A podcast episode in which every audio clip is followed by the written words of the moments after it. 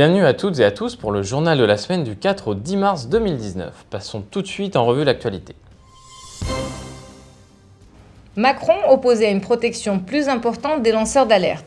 L'eurodéputée Virginie Rosière fustige l'hypocrisie française. En effet, le projet de directive censé protéger davantage les lanceurs d'alerte de toute l'Union européenne peine à se dessiner. Une volonté freinée par quatre États, dont la France. Le financement des partis politiques à présent qui a été décrypté par François Asselineau. Car même s'ils cherchent à vendre leurs locaux pour réduire leur endettement, les principaux partis politiques français doivent des sommes colossales aux banques, ce qui les en rend dépendants. Et il est vrai qu'il est difficile de voir comment des partis proches de la faillite pourraient prétendre gérer correctement la France. Et puis dans ce dossier, euh, nous montrions que l'UPR, en tout cas on le rappelait, a zéro euro d'emprunt bancaire. C'est très important. Alors, j'insistais sur ce dossier parce que je l'ai déjà dit à plusieurs reprises et j'y reviens.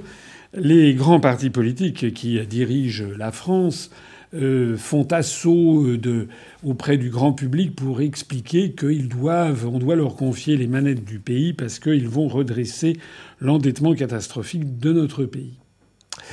Le problème, et c'est ce que je montrais, c'est que les plus grands partis politiques sont eux-mêmes extrêmement endettés. Le Front National à un endettement fin 2017 qui correspond à 6,5 années de cotisation. Et comme en 2018, le Parlement européen s'est rappelé au bon souvenir de Madame Le Pen en lui réclamant, euh, je crois, quelque chose comme 2 millions d'euros, qui sont des fonds du Parlement européen qui ont servi en fait à financer des collaborateurs du Front National en France. Donc c'est en fait du détournement des fonds européens. Mme Le Pen s'est vue réclamer de restituer l'argent. J'ai eu l'occasion d'expliquer que Mme Le Pen avait demandé et obtenu une audience auprès du Premier ministre Édouard Philippe le 17 décembre dernier où elle était venue lui expliquer ses problèmes euh, financiers, plus exactement ceux du Front National, enfin devenu Rassemblement National. Et euh, comme je l'avais souligné, maintenant entre les 6,5 années de cotisation qu'elle devait déjà fin 2017, puis euh, euh, l'argent que lui réclame le Parlement européen, on peut estimer que le Rassemblement national ne doit pas être loin d'avoir à peu près 8 ans de, son endettement ne doit pas être très loin de 8 ans de cotisation. C'est pour ça qu'elle est venue voir Édouard Philippe. Et vous l'avez noté, quelques semaines après, le 16 janvier dernier, le Front National, comme par miracle, décidait de laisser définitivement tomber l'idée de la sortie de l'euro il y a peut-être, peut-être, une relation de cause à effet, puisque lorsque l'on a besoin des banques pour vivre, il est difficile de euh, taper sur l'euro ou de se défaire de l'emprise des banques. Euh, c'est difficile de mordre la main qui vous nourrit. Soupçon d'emploi fictif du Front National. Comment dissocier leur travail parlementaire du travail pour le FN et avoir la certitude que le Parlement européen n'a pas payé des assistants pour des tâches relatives à leur contrat FN C'est ce que demande l'Office central de lutte contre la corruption et les infractions financières et fiscales à Florian Philippot, qui entretient la confusion face aux enquêteurs. Les faits n'allont pas dans son sens. Le probable successeur de Merkel met en garde Macron après sa tribune sur l'Europe la dauphine de la chancelière allemande prend ses distances avec le président français. Diesel, le patron de PSA, fustige le dictat de l'Union européenne. Carlos Tavares, le patron de PSA, s'inquiète des normes environnementales imposées par le Parlement européen qui pourraient selon lui mettre à genoux certains constructeurs. Fiscalité à présent, la France perd des milliards d'euros à cause de la fraude à la TVA facilitée par la création du marché commun européen dans les années 90 car le principe adopté à l'époque, et toujours en vigueur aujourd'hui, consiste à régler la TVA dans le pays de destination de marchandises et non dans le pays où elle est débarquée. Ce schéma est propice au carrousel de fraude qui encaisse indûment la TVA entre deux États européens. Origine de l'Union européenne, le livre de Philippe de Villiers, paru aux éditions Fayard, est riche de confirmations et de nouvelles informations sourcées qui sont accablantes sur l'origine nazie de la construction européenne et sur le passé de Walter Hallstein. Il confirme en tout point les informations que François Asselineau a données dans ses conférences sur les origines cachées de la construction européenne et va même bien au-delà. Et oui, sujet très intéressant et d'actualité. Allez, les 28 pays de l'UE rejettent la liste noire anti-blanchiment, incluant Riyad. C'est officiel, l'Arabie saoudite ne figurera pas sur la liste noire des pays sur lesquels l'Union européenne porte une attention renforcée en matière de lutte contre le blanchiment d'argent et le financement du terrorisme. La Colombie à présent, la Colombie qui veut vendre son café sans dépendre de New York, leur café étant réputé comme le meilleur du monde, mais cela ne garantit pas aux producteurs de Colombie d'en obtenir le meilleur prix. Du coup, ils veulent désormais vendre leurs précieux grains sans passer par la bourse de New York, qui est-elle accusée d'être à l'origine de la grave crise qui frappe le secteur. En mars sur UPR TV. Retrouvez nos nouvelles émissions.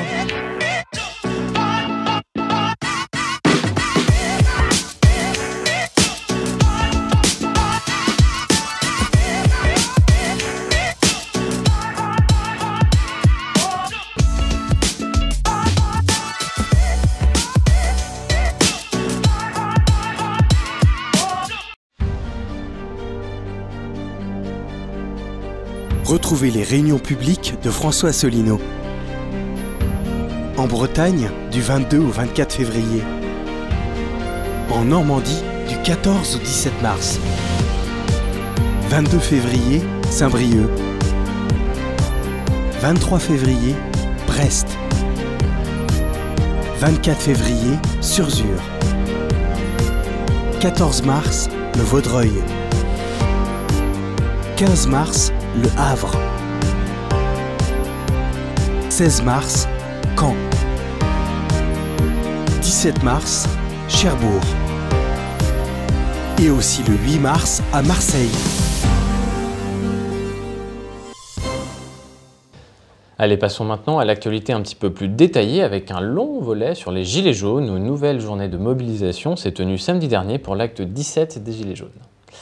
La mobilisation a rassemblé 28 600 personnes selon le ministère de l'Intérieur, 90 469, c'est précis, selon le nombre jaune et 190 000 personnes selon France Police en colère. Cette journée a notamment été marquée par quelques échauffourées à Nantes. Passons maintenant au Conseil des droits de l'homme de l'ONU qui réclame une enquête sur la répression policière en France et condamne l'usage excessif des forces de l'ordre. Édouard Philippe s'en est scandalisé en essayant d'expliquer que la répression était à la hauteur de la violence. Mais bon, ça n'a pas vraiment convaincu. Jean-Michel Apathy, quant à lui, s'en est pris à la messagère plutôt qu'au message pour tenter de défendre l'occupant de l'Elysée, et cela n'aura pas manqué de susciter un tollé. D'ailleurs, il est important de noter qu'il y a une première retombée suite à cette annonce de l'ONU. En effet, le maire de Falsbourg a pris un arrêté symbolique pour l'interdiction des LBD. Toujours à propos des Gilets jaunes, le gouvernement a menacé un agriculteur de Coutances de ne plus lui reverser la PAC s'il ne démontait pas la cabane qu'il avait installée sur son terrain. Alors même si la manœuvre peut poser beaucoup de questions, les Gilets jaunes se sont exécutés pour que l'agriculteur n'ait pas de problème. Encore un bel indicateur qui montre de quel côté se situe la haine. Enfin, pour conclure ce long passage sur les Gilets jaunes, Jean-Marie Bigard dénonce l'annulation de sa tournée d'été pour un faux prétexte. Selon lui, cette décision du PDG de Var Matin, dont la publication était, semble-t-il, partenaire des événements, serait une punition pour avoir apporté son soutien aux Gilets jaunes. On poursuit avec l'affaire Benalla, euh, qui en est à son acte numéro il y a eu trop de rebondissements là, je ne sais pas. Voilà, donc on ne les compte plus parce qu'effectivement les rebondissements s'enchaînent pendant que les deux prévenus, eux, Alexandre Benalla et Vincent Kras, ont été remis en liberté. Cette fois-ci, c'est Ismaël Emilien, conseiller spécial d'Emmanuel Macron, qui avoue à la police avoir transmis des images censées disculper Alexandre Benalla à un salarié de la République en marche chargé du pôle e-influence dénommé Pierre Le Texier, afin qu'il les diffuse sous couvert d'anonymat sur les réseaux sociaux le 19 juillet dernier. Pour bien comprendre, il s'agit des images de la place de la Contrescarpe lors de la manifestation du 1er mai 2018. Ces images, probablement obtenues illégalement et issues de la vidéosurveillance de la préfecture de police de Paris, montreraient les manifestants molestés par Benalla en train de jeter les chaises sur les forces de l'ordre. On a jugé utile de vous rappeler que Pierre Le Texier animait déjà le compte Twitter Team Macron pendant la campagne présidentielle, dont les tweets avaient été virulents notamment à l'égard des opposants. Il agit également sous couvert de multiples faux comptes Twitter pour le compte de l'Élysée sur demande de du fameux Ismaël Emilien. Quelle ironie, n'est-ce pas, quand on entend Emmanuel Macron répéter qu'il ne veut plus de l'anonymat sur les réseaux sociaux ou qu'il faut lutter contre les fake news. Brexit à présent, la Grande-Bretagne supprimera 80 à 90% des droits de douane sur les produits importés si elle quitte l'Union européenne sans accord. Mais elle en conservera dans certaines catégories sensibles comme l'automobile, le bœuf ou le mouton. De son côté, Theresa May a demandé vendredi 8 mars à l'Union européenne un dernier effort dans les discussions sur le Brexit pour que l'accord de divorce puisse être adopté par le Parlement britannique au cours du vote crucial prévu mardi 12 mars. Positionnement très curieux hein, de la part de la Première ministre, car du côté de Bruxelles, il a été clairement annoncé qu'il n'y aurait pas de changement sur les négociations. D'ailleurs, le Brexit ne pourra pas être beaucoup reculé puisque les élections européennes arrivent fin mai et le Royaume-Uni n'aura plus de siège. Enfin, la sortie sans accord semble être la voie privilégiée hein, pour beaucoup. Sur ce sujet, voici l'extrait de l'entretien entre François Sinaud et Dimitri Devisme, le délégué UPR du Royaume-Uni qui vit à Londres. Je voulais vous poser une question. Est-ce que vous, vivez à Londres, vous vivez au Royaume-Uni depuis trois ans, vous vivez à Londres. Honnêtement, est-ce que c'est une catastrophe? Est-ce que les gens sont effarés de ce qui se passe? Alors, j'ai vu une, très bonne euh, expression dans un, dans un journal récemment qui disait euh, le Brexit est un problème à partir du moment où on ouvre les journaux. Et quand on les ferme, il n'y a plus de problème. Euh, donc en fait, non, il y a aujourd'hui euh, au Royaume-Uni un, très bon exemple du fait que le Brexit pour l'instant se passe pas si mal.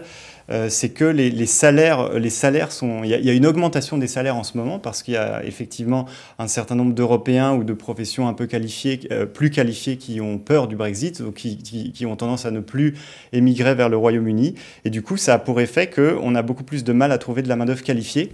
Et, ça, c'est un vrai, c'est un vrai, un vrai, euh, un vrai effet qu'on observe aujourd'hui, c'est qu'il y a une augmentation des salaires au Royaume-Uni.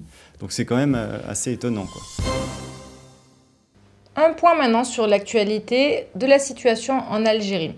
En effet, après 20 ans au pouvoir, le sixième président élu de la République démocratique et populaire d'Algérie, Abdelaziz Bouteflika, renonce à briguer un cinquième mandat. Une annonce officielle parvenue ce lundi 11 mars après deux semaines de manifestations ayant réuni plusieurs milliers d'Algériens dans les rues pour protester contre sa candidature. On rappelle qu'Abdelaziz Bouteflika est issu du Front National de Libération, qui est le plus grand parti d'Algérie depuis l'indépendance en 1962. Le FLN, créé en 1954, sera le parti unique de l'Algérie jusque dans les années 80, où une nouvelle institution a introduit le multipartisme. En 1991 sont organisées les premières élections libres du pays, remportées par le Front islamique du Salut, qui sera ensuite renversé par un coup d'État militaire pour éviter que le pouvoir tombe entre les mains des islamistes.